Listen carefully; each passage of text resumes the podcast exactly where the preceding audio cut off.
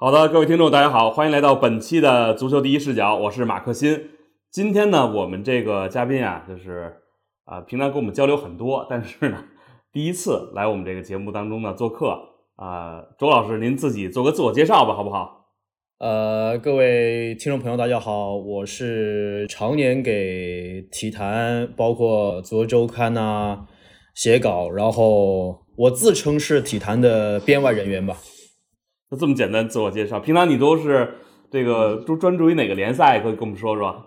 我自己看的最多的一般五大联赛，就是大家一般都看的联赛，我肯定都会看。然后呢，呃，包括一些南美的联赛啊，巴甲呀、阿甲呀。因为我最开始在给体坛写稿，就是从那个足球周刊那个时候。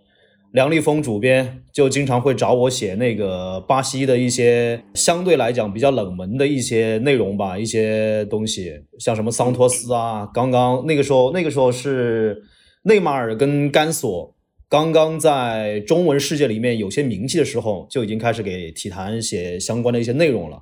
然后慢慢的，可能就是结识了更多的编辑老师，然后就涉猎的范围就越来越广。其实我自己是每个联赛都会有一个自己比较关注的球队，这其实也是逼迫自己去以点带面去关注更多联赛的一一个动力吧，算是。嗯，这周家华老师啊，今天说啊自己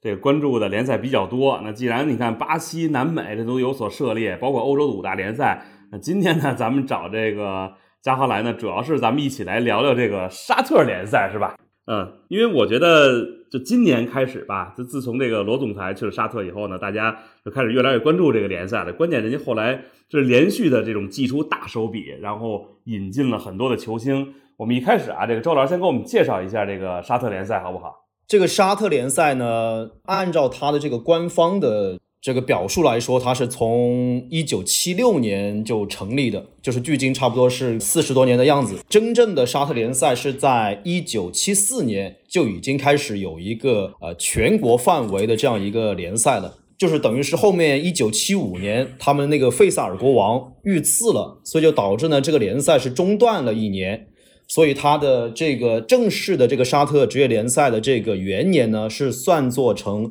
从一九七六年开始，最开始的时候呢，其实沙特联赛它主要是以这个所谓的沙特国王杯作为一个原始的一个比赛的一个基础的模板。因为沙特它总共是分为四个这个大区嘛，包括阿希尔啊、汉治啊、内治啊，包括哈萨，呃，每个区域都有自己的联赛，然后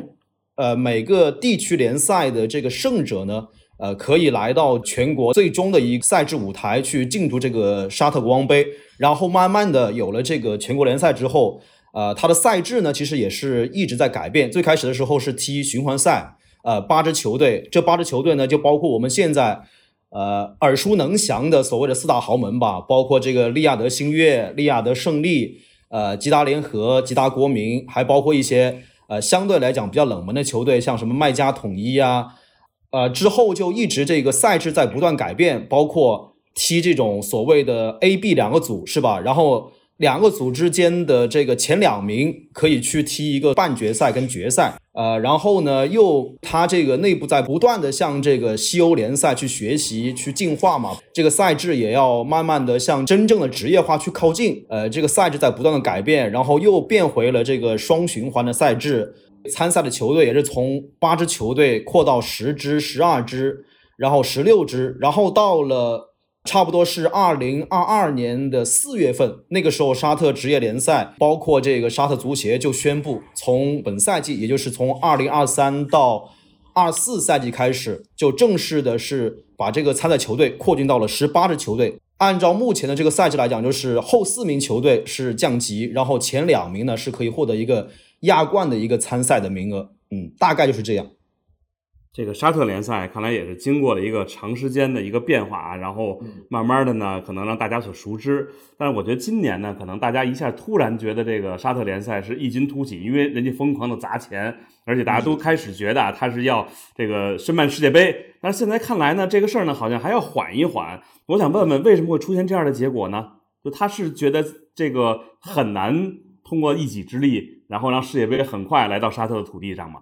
沙特呢，它是一个高度依赖于石油经济的这么一个国家，基础建设方面比较的薄弱。这其实也是萨勒曼国王跟目前这个小萨勒曼王储啊提出这样一个二零三零愿景的一个很重要的原因。目前距离二零三零年差不多只有六七年时间。那么以目前沙特总体的基础来看，它是不具备承办世界杯的这样一个实力的。因为沙特它是联合希腊跟埃及来进行一个这个联合的申办，它内部也有一个权力分配，包括利益博弈的矛盾。因为按照沙特它跟另外两个联合承办国家所协商的初始的计划，它是想承办二零三零年世界杯百分之七十五的比赛，那么也就意味着绝大多数的比赛都是在沙特来举办，对吧？那对于希腊，那对于另外一个这个。伙伴来讲，那是否会接受这么一个计划？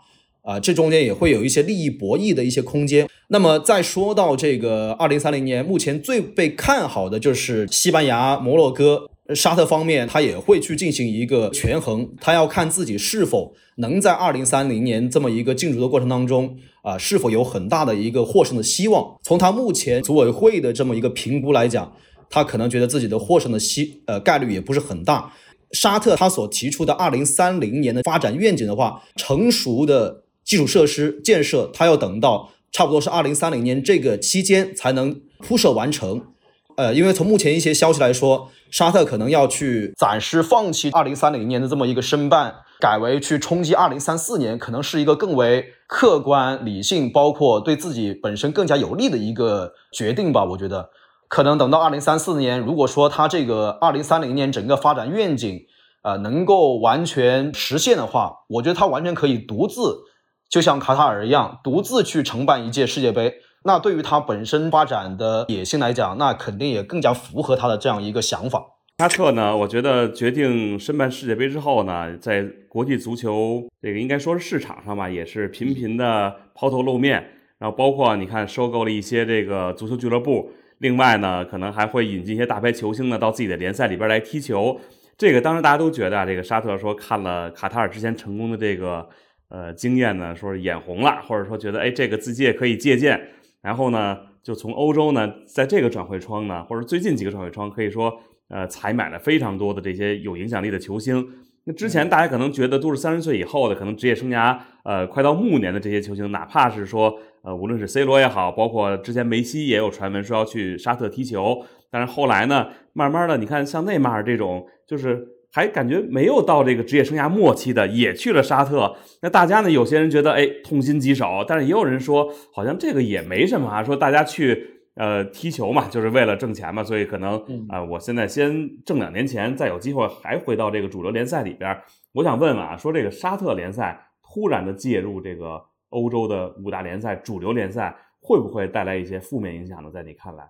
目前来看，它这种所谓的负面影响，更多的其实还是影响到它本身国内的这个联赛的本土球员对它的这个生存空间会有一些限制吧。马老师本身是这个阿根廷球迷啊，我相信去年这个世界杯首轮小组赛，沙特跟阿根廷那场比赛也看了，对吧？就整届世界杯，阿根廷唯一输的就是对沙特那场比赛。那场比赛来看，其实沙特赢得并不侥幸，可以说是在各个方面都有很多可以去高度称赞的地方。那么在目前，我们可以看到，在沙特引进了大量的外援之后，他本土球员的生存空间受到了很大的压制，短期之内其实就已经造成了一个很大的一个负面影响。你像他们最近这个沙特国家队高薪邀请曼奇尼罗伯特曼奇尼来成为他们沙特国家队的主教练。但是曼奇尼上任之后的前两场比赛，先是输给了哥斯达黎加，又输给了韩国。你像很多一些对战阿根廷比赛过程当中有很多出色表现的球员，你包括像门将奥维斯啊，包括这个边锋杜萨里啊，包括卡努啊，包括法拉吉啊。现在他们本身在俱乐部，呃，由于这些大牌球员的引进之后，出场时间锐减，甚至有一些球员呢不得不被迫去转会。其实可以给马老师举个例子啊，你像杜萨里，有一些翻译叫做达瓦萨里啊，这么出色的一名球员，之前也是帮助这个利雅得新月拿过两次这个亚冠的冠军。但是由于马尔科姆啊，包括内马尔到来之后，严格意义上来讲，他在中前场如果不是给他所谓的特权的话，他根本就不可能有连续首发的这样一个位置。利雅得星月这个球迷甚至开玩笑说，就把这个杜萨里干脆把他下放到次级别联赛，让他去库迪西亚去踢球。库迪西亚这个俱乐部呢，他的后台老板吧，就是沙特阿美石油公司。这其实其实也可以看出目前。呃，沙特在实现这种所谓的金元外援的政策，引进了大量的这个超级巨星之后，它本土球员的发展受到很大限制的。你像当年我们中超金元时代，这个外援政策毕竟没有完全放开，是吧？你像他现在完全就是八个外援，而且四大豪门八个外援名额，他完全都是这种欧洲一流，或者说是介于一流跟二流之间的这样一个顶级外援。你以沙特目前国内联赛球员水平，你肯定是竞争不过，竞争不过的话，你就踢踢不上比赛，你自然而然你就会影响到本土球员的水平。你再包括结合到马老师之前所说的，呃，申办这个二零三零年的世界杯，你像之前卡塔尔世界杯，东道主创造了东道主的一些呃非常耻辱的记录。那你作为一个沙特家族，沙特家族在阿拉伯的这个世界里面是非常讲究脸面的这么一个家族，那他肯定他是不愿意承受说我的本国的国家队在本土世界杯重蹈覆辙，像卡塔尔国家队一样。但是你如果是以目前这样一个情况来看的话，至少从曼奇尼前两场比赛这个表现来看，本土球员确确实实是受到了这样一个外援政策的影响。他短期之内，如果说是没有外援的政策的权衡方面有一个比较好规范的话，久而久之，你会造成这个本土球员越来越越难以出人头地的机会。那自然而然也会影响到你整个国家队的这样一个建设。那你说到就是对沙特以外的这样一个负面影响呢？你从目前来看，确确实实，呃，沙特这个赛季这个夏窗从欧洲也引进了不少球员，真正去撼动这样一个传统的格局，我觉得还没有到这种地步。呃，包括你像呃欧足联主席啊，包括很多一些专业人士也有相关的看法。短期之内吧，还没有看到真正的对欧洲联赛有什么太大的负面影响啊，大概是这样。沙特联赛其实我觉得一直都比较注重，就是和国外的交流。可能大家觉得对这个国家知之甚少，但是其实二零一一八年世界杯之前吧，当时沙特就把自己的球员都派到西甲联赛，然后分散到各个俱乐部当中。但很可惜的是，就基本上所有的国脚在那个半个赛季里都是没有没有球可踢的。就现在他采用这种方式，是不是也是变相的让自己的球员能够和这些高水平的球员有机会在一起踢球，然后提升自己的水平呢？呃，我举个例子，你像之前葡萄牙，葡萄牙他在外援方面也是没有任何限制的，而且有一段时间这个葡萄牙国家队的成绩呃不是非常理想，但是呢，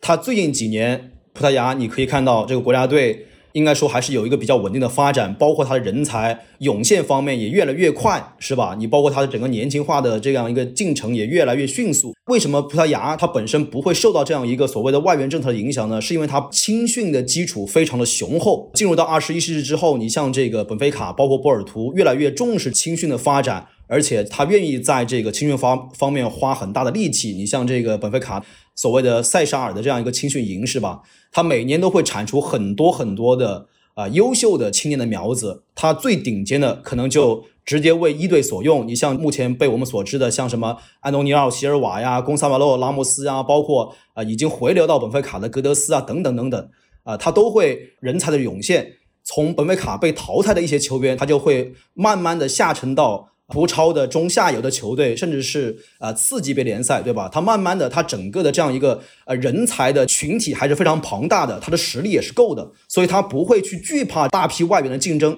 但是目前来讲呢，亚洲各国职业联赛的职业化，包括它对于青训的发展，都是要滞后于欧洲联赛，根基呢没有这么牢固。而且你包括这几年，其实利雅得星月，呃，包括吉达联合，呃，吉达国民这些俱乐部，它在青训方面的投入。并没有像欧洲俱乐部那么大，它也没有那么的规范。所以说，虽然在很多人看来，就是你经常跟这种所谓的高手过招，是吧？你可以会有一些提高。但是，如果你这些本土球员你本身不具备啊很强的这样一个竞争能力的话，那你踢不上球。你光靠这种。呃，平时在训练当中去跟高水平的队友啊去过招，对你本身的这样一个能力是提不到实质性的一个帮助的。整个的关键点还是在于说，啊，你本身的青训实力要足够强，你本土球员的实力要足够的过硬。以我们当年中超为例，是吧？中超也经历过啊，差不多是小十年的这样一个金元时代。但是我们本土球员也并没有因为这些所谓的成群结队的这些超级外援到来，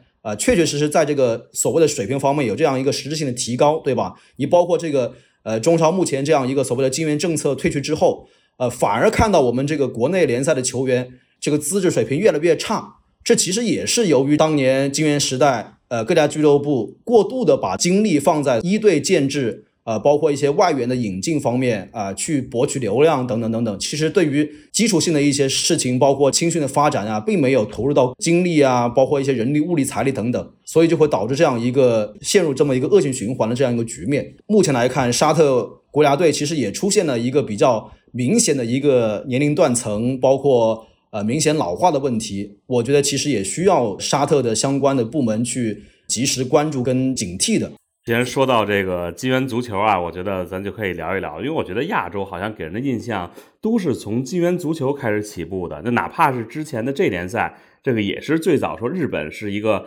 呃很多的欧美球员淘金的这样的一个舞台。那后来呢，又有了中超，现在又有了沙特。尤其这个沙特的这个足球特别容易被咱们中国的球迷拿来和中超做类比。正好刚才你说到这个话题了，我想问问，就在你看来这个。呃，中国的金元足球和沙特的金元足球有哪些不一样的地方吗？呃，不一样的地方还是很多的。你像沙特的，它的这样一个金元足球，它更多是从国家层面是吧来发起的，而而中国的这个中超的这个金元时代呢，呃，更多的还是以房地产巨头企业啊为代表所引领的这么一个时代。当然，对于沙特的金元足球的发展呢。我觉得在这里可以跟大家介绍一个很重要的一些背景啊，很多人会会问到说，为什么沙特会突然在今年在足球方面投入如此巨大的这样一个资金，去引进啊这么多的明星的外教，包括外援。从这个二零一六年这个小瑟勒曼提出这个二零三零年这样一个发展愿景的计划之后，其实沙特就已经在国家层面就开始在谋求它整个国家的一个转转型。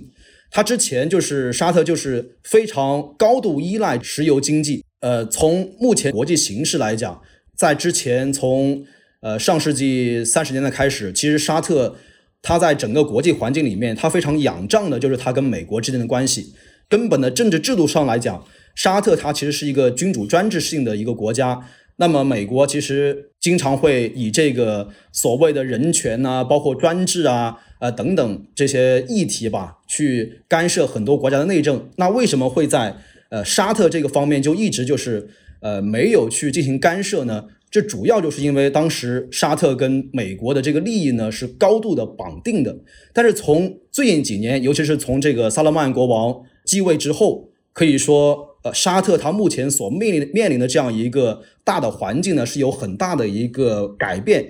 呃，尤其是从这个卡舒吉事件之后，沙特跟美国之间的这样一个关系呢，是慢慢的出现了裂痕。你包括这个拜登，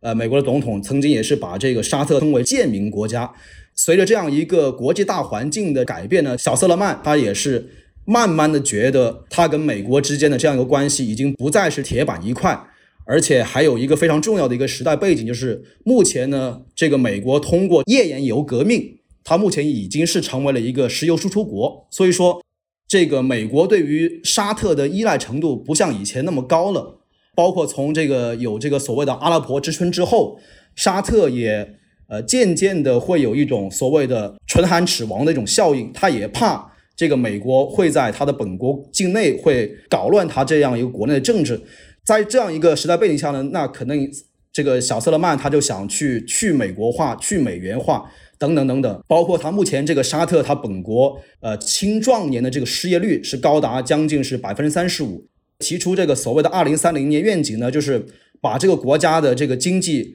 啊逐步的多样化，摆脱对美国的依赖，引入一些域外大国呀，然后推行他本国国内的基础设施发展。他在这样一个大时代的背景之下呢，他就需要向国际社会释放更多的一些呃善意，包括。他建设一个所谓的新沙特的这样一个全新面貌，所给外界带来的一个积极的一个反馈吧。他就想通过呃足球这样一个载体，通过这样一个平台啊，去吸引更多人的关注，让全世界更多地方的人看到沙特呃更加开放包容的这样一面。所以说，也是在这样一个沙特政府整个的从国家层面的这样一个角度出发，通过这个主权基金会啊。啊，去购买四大豪门的这样一个股份呐，然后通过四大豪门去引进一些高水平的外援，然后把这个沙特更加开放包容的一面展示给外界，使得有更多的国外资本能够进入到沙特，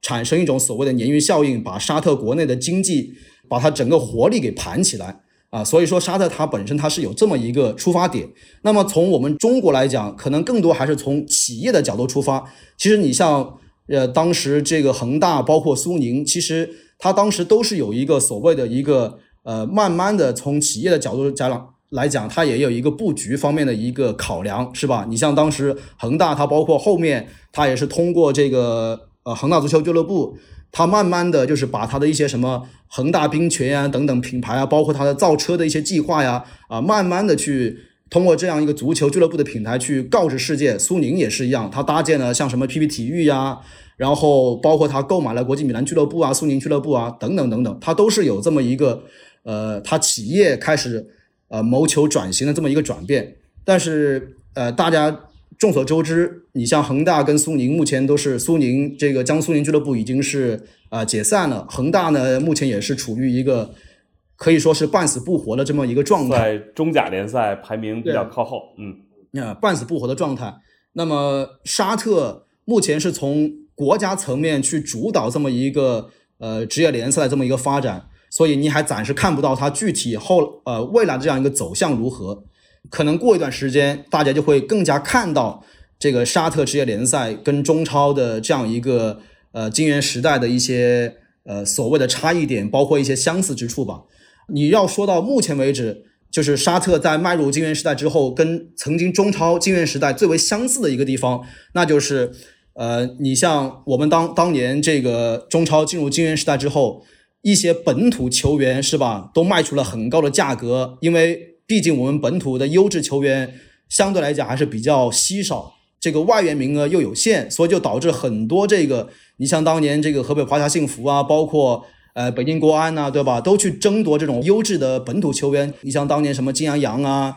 张成栋啊等等等等，都是有这样的情况，都是上亿人民币的转会费。对对对，那你像现在沙特也是也是一样，他们这个本土的年轻中后卫坦巴蒂啊，从这个利雅得青年转会去了利雅得星月，他的转会费是高达一千一百五十万欧元，是吧？你折合成人民币的话，那也是上亿了。然后，然后你包括这个他们那个本土前锋布莱坎，从这个哈萨征服去了这个呃吉达国民，转会费是将近一千万欧元，那也是将近是上上亿的人民币了。可以说最相似的这么一个方面，已经就是呃显现出来，那就是本土球员这个转会费比较畸形、比较变态的一种催高吧。这是目前最为相似的一个地方。正好说到了这个沙特本土球员的这个转会费啊，就我们也看看，就是现在一提到沙特联赛。大家就觉得全是球星，确实一只要点开他这个战报，你看到这个两军队员，那基本阵容里边有很多都是之前在五大联赛里边大家非常熟悉的身影。我想正好借这个机会啊，因为毕竟这个新赛季的沙特联赛呢也是已经开始，而且打了这么五场比赛了。你正好给我们介绍一下，就是说新赛季这个沙特联赛里边，就除了豪门之外，现在还有没有这个平民球队啊？那新赛季的这个格局大概是什么样的？能给我们简单说一下吗？目前的一个格局呢，就是第一集团就是所谓的四大豪门嘛，就吉大国民、吉大联合，然后利雅得星月跟利雅得胜利。然后吉大国民呢，上赛季还是在次级别联赛效力。然后，呃，我相信一些中超球迷其实对吉大国民并不陌生，因为你像我们曾经被视为我们呃中国国足的所谓的克星的这个。呃，奥马尔索马就是这位叙利亚的球球员，你包括这一次也也来来华参赛了是吧？他曾经就是长期效力于吉达国民，而且你包括像这个前武汉三镇的这个顶级外援斯坦丘也曾经是在吉达国民效力，包括恒大的旧将呃保利尼奥也是在吉达国吉吉达国民效力过三个月。然后呢，就是上赛季这个武汉三镇夺冠之后。马尔康也是以一个差不多五百万欧元的这么一个价格，从三镇去了这个吉达国民，但是因为在吉达国民踢得不好，而且是跟当时的时任主帅这个南非的教练皮措，呃，关系非常的不友善，所以也是导致他在沙特只待了半个赛季，他又回到了中超。那么第一集团呢，就是所谓的四大豪门。那么第二集团呢，主要就是像这个，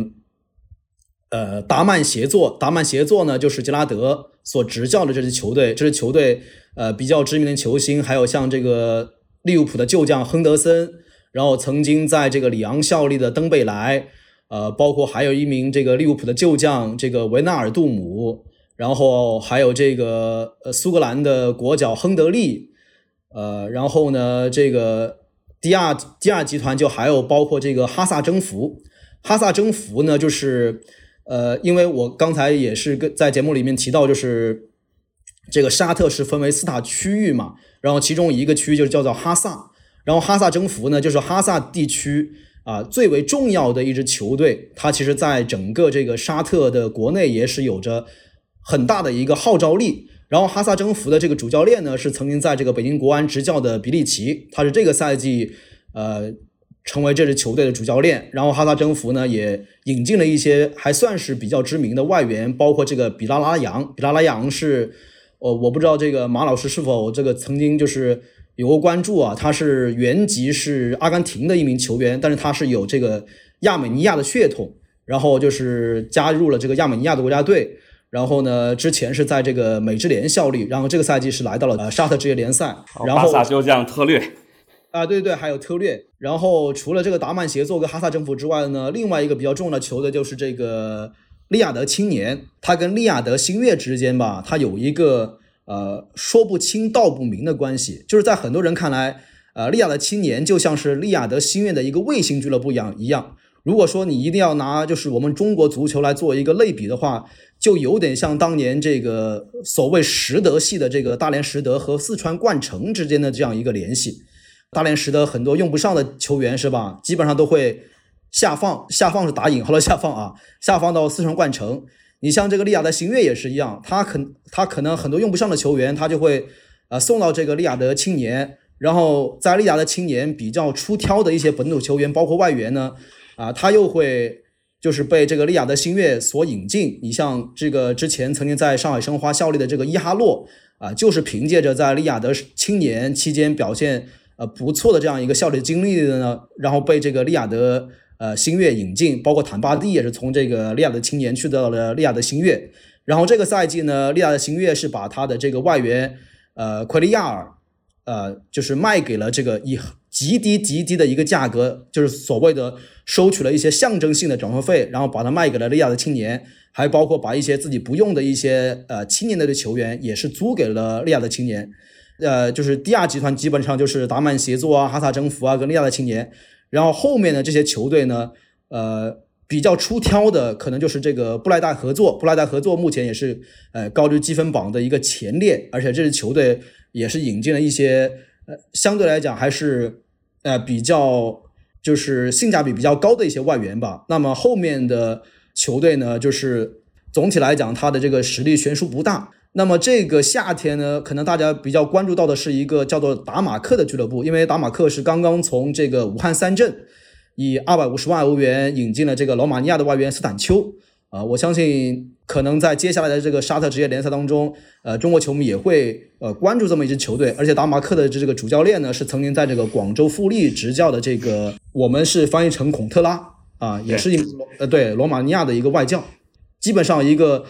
呃沙特职业联赛的这样一个大局，基本上就是这样，就是有第一集团、第二集团，然后后面的这些球队呢，基本上就是实力相差不大。那现在的问题在于，就是你看啊，这个新赛季这沙特各个球队。都有一定的这个水平的提升，所以 C 罗想在沙特拿一个联赛冠军，是不是很困难的事儿？我想问问。我应该说这个难度特别特别大，因为你从这个新赛季来看，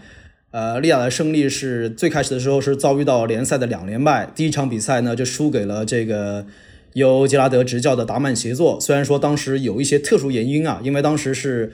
呃利雅得胜利刚刚参加完这个阿拉伯冠军联赛。回来拿了冠军，所以呢，主教练卡斯特罗也是对一些对大部分的外援吧进行了一个轮休。但是之后呢，也是呃意外的输给了这个布莱代合作，然后导致了一个呃这个联赛的这个两连败。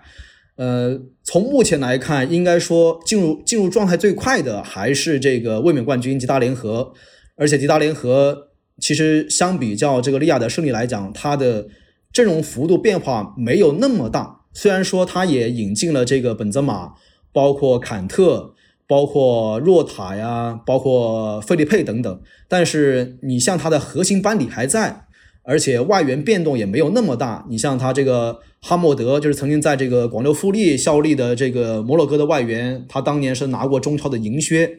呃，包括这个巴西的球员罗马里尼奥，罗马里尼奥是曾经跟跟咱们这个中国球员陈志钊是在克伦蒂安当过这个队友。然后包括这个科罗纳多啊，这都是保留了下来，而且他基本上整个这个本土球员的核心也在。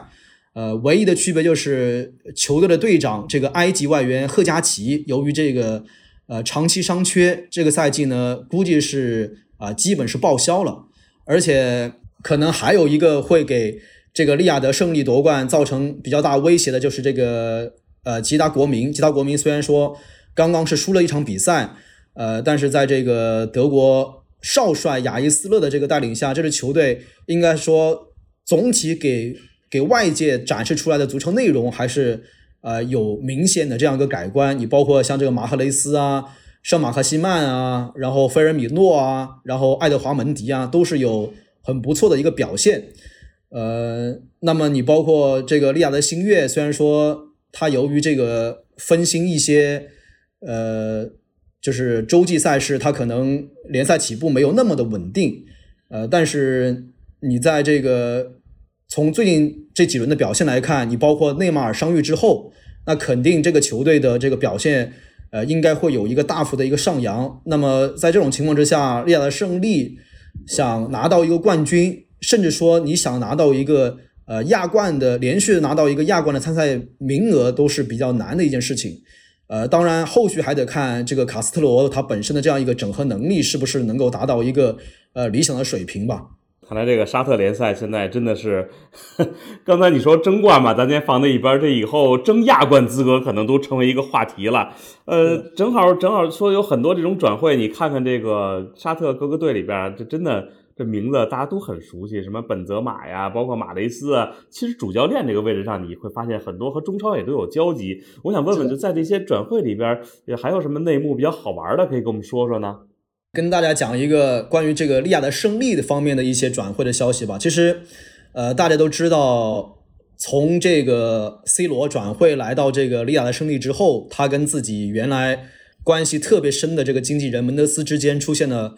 呃，比较大的一个关系的一个一个裂痕，包括你像他之后的一些后续的转会的事宜，都是交给他一些呃关系比较好的朋友去进行一个协商和呃从中去进行一个斡旋的。经常关注这个沙特联赛的球迷可能会知道，利雅的胜利其实最近几年跟门德斯之间，他他本身是有比较好的一个合作的。你包括最近几年门德斯旗下的这个主教练加图索，曾经也是被这个利雅的胜利考虑过。但是在 C 罗加盟之后，由于他这个跟门德斯关系之间有一个恶化，所以说也是导致利亚的胜利这个赛季在夏窗其实也是曾经提出过想去引进门德斯旗下的一些球员，但是呃基本上都被否决了。主要的障碍呢，呃大家都可想而知，基本上呢都是来自于啊 C 罗这一方，而且包括这个主教练卡斯特罗最终的签约帅位的问题也是拖了很久。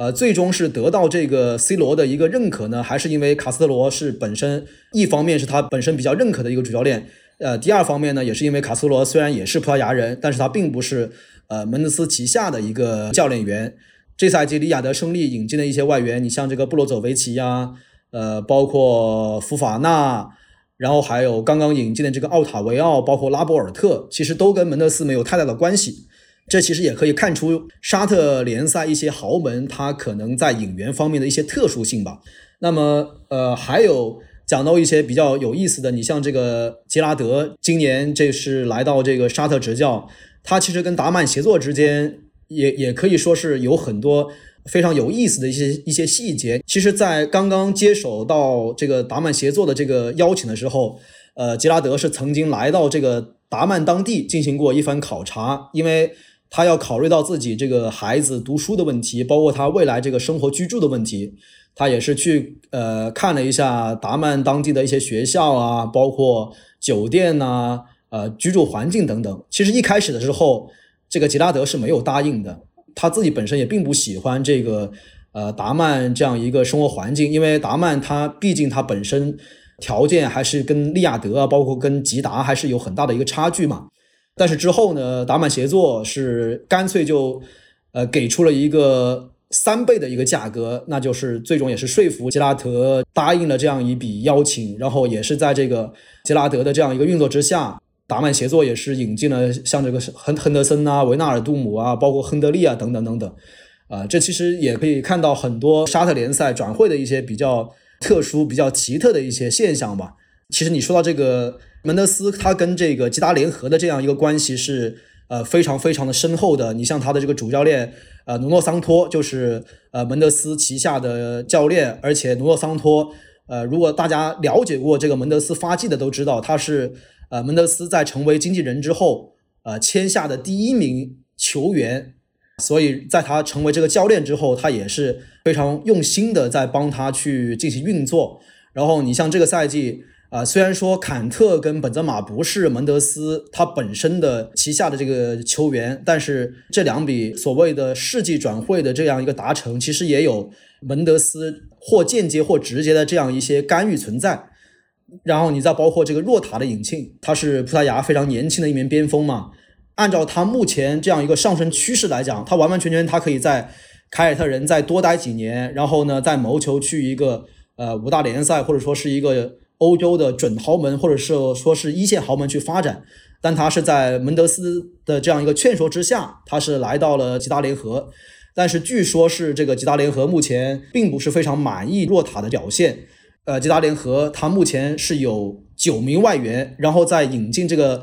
呃菲利佩路易斯之后呢，就必须要撤掉一名外援。呃，这也是造成目前若塔的注册的问题非常非常的棘手。你可以说这是沙特在引援方面的不职业，你也可以说它是跟一些所谓的欧洲比较知名的经纪人在深度绑定之后所产生的一些负面的效应吧。毕竟你这些大牌外援，你是花三千万欧元、五千万欧元所引进的这样一些高价的外援，但是你目前出现这样一种高价外援无法注册的情况，你必然就会造成一种资产的浪费跟流失等等等等。呃，我觉得。这些现象其实，呃，或多或少的也曾经在我们中超联赛当中，在我们中超金元时代当中，也也有过这样一种体现。在引进一些大牌外援之后，可能由于这个外援名额的限制问题，啊，一些中超的财大气粗的俱乐部啊，就会以巨额的遣散费去买断一些没有必要的外援，这其实也是造成了一种资金的流失跟浪费吧，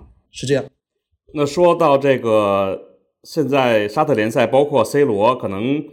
呃，大家都觉得这个梅罗呢已经是远离了主流联赛的舞台，包括我们说体坛，我们刚刚出的这本欧战指南里边，应该是二十年来第一次你找不着这个梅罗的名字了。所以我想说一下，就大家很关注他们两个人未来的一个发展，因为对于他们来说，现在真的是要筹备人生的下半场了。所以你看，梅西在美国呃踢的也不错，而且呢还拿了这个呃北美联盟杯的冠军等等等等。那这些大家就觉得，呃，在你看来？呃，对于未来的选择上边，梅西和 C 罗谁的布局更好一些呢？或者说，呃，远长远来看，可能对自己更有利一些。我觉得就是关于 C 罗跟梅西之间的比较，其实很多时候呢，其实可能当事人并没有那么在意，呃，但是我们由于这个球迷啊，包括媒体会经常把这两个人来进行一些比较。至少从目前来看，因为梅西是刚刚去呃迈阿密国际。你要从目前来评价这两个人双方的一个选择的话，可能还短期之内无法给出一个确切的结果。但是我觉得这两个人，呃，这么选择其实都是有他的这样一个合理性，呃，包括有他正当一个理由。你像了解梅西的人都知道，他在欧洲效力那那段期间，他其实对于自己退役之后的生活，他其实是没有一个像 C 罗那样呃系统化的一个投资啊，包括计划的。呃，你像其实 C 罗他在皇马啊，在曼联效力期间，他其实就已经在欧洲有很多这个投资了，包括投资这个品牌啊，他的 CR 七品牌啊，包括投资他的一些什么呃酒店啊等等等等。梅西可能在这方面呢，稍稍的当时同期的这么一个。呃，情况来看，他可能是滞后于 C 罗的。那么目前 C 罗是去到了沙特，他去到沙特之后，他跟沙特王室之间有一个关系的一个深度绑定。对于他未来来讲，虽然说他未来他不会居住在沙特，但是他可能他未来会帮助沙特的旅游局啊打广告啊之类的等等等等。这其实对于他未来的规划也是一个呃非常重要的一个助推。那么梅西在去迈阿密之后。呃，迈阿密当地有很多讲西语的人。美国它本身的这个商业环境又比较的规范、高度的现代化。那么他去了迈阿密之后，他可能通过他跟贝克汉姆，包括他跟苹果公司、美智联的关系，他可能会慢慢的把自己的触角从足球领域伸向其他的一些领域，包括商业啊，等等等等，包括投资啊。然后把他自己的这样一个所谓的商业帝国呢，也慢慢的建立起来。我觉得这两个人其实各有各的计划。那么从目前来看，其实双方都做出了最有利于自己的决定。在未来这两个人之间的这个境遇会不会产生所谓的悬殊跟差异的话，我觉得还得留给时间去给出一个结果吧。我觉得，行啊，今天正好借这个时间呢，咱们好好聊一聊这个沙特联赛啊。因为之前有人说了，说你这个。今天聊沙特联赛，这能聊一小时吗？其实我觉得，咱要是继续深聊的话，这个沙特还有很多周边故事可以聊，包括刚才周家华也介绍了，说自己可能对这个美洲足球关注比较多。但是今天呢，咱们呃确实没有这个时间呃来关注这个美洲联赛或者包包括美洲足球了。我觉得没关系啊，我觉得咱们以后呢。啊，还是有机会让这个周老师呢，经常来我们节目里边，咱们聊聊天儿，然后聊聊这些可能大家呃稍微关注的少一点，但是呢又很有很多小故事的这种呃小联赛或者小国家的足球吧，我觉得好吧。呃，另外我要说一下啊，这个下周一大家应该知道了，我们就又到了这个呃九十分钟节目的时候了，而且呢，到时候呢要有这个这个周末有米兰德比，这周末这个米兰德比时间还挺好的，我看是。呃，十七号的凌晨北京时间零点，所以大家应该是都能看。我觉得这样啊，就最近我们刚出了这个欧战指南，所以呢，到时候呢，各位听众呢，咱们呢也来做一个小互动啊，就是咱们都来猜一下米兰德比的比分啊。您按照主客队，然后或者说谁几比几谁，然后呢，咱们就抽出前十位猜中这个比分的球迷，然后咱们送一本这个。欧战指南的这个我们这个特刊，然后呢，我觉得是这样啊，就是大家如果都能猜中，那肯定呢，咱们这十位就能送出去。如果您要是真是只有八个人猜中比分了，那咱们可能只送八本。所以咱们这个周末就一起呢，呃，一起守候这个米兰德比。正好呢，下周呢，我们再好好聊聊这个比赛。那今天呢，特别感谢周老师啊，跟我们分享这个沙特联赛，又聊了聊这个梅罗。啊，以后有机会呢，啊，咱们再聊聊其他地方的足球。那也感谢各位的收听，呃，咱们下期再见，各位再见。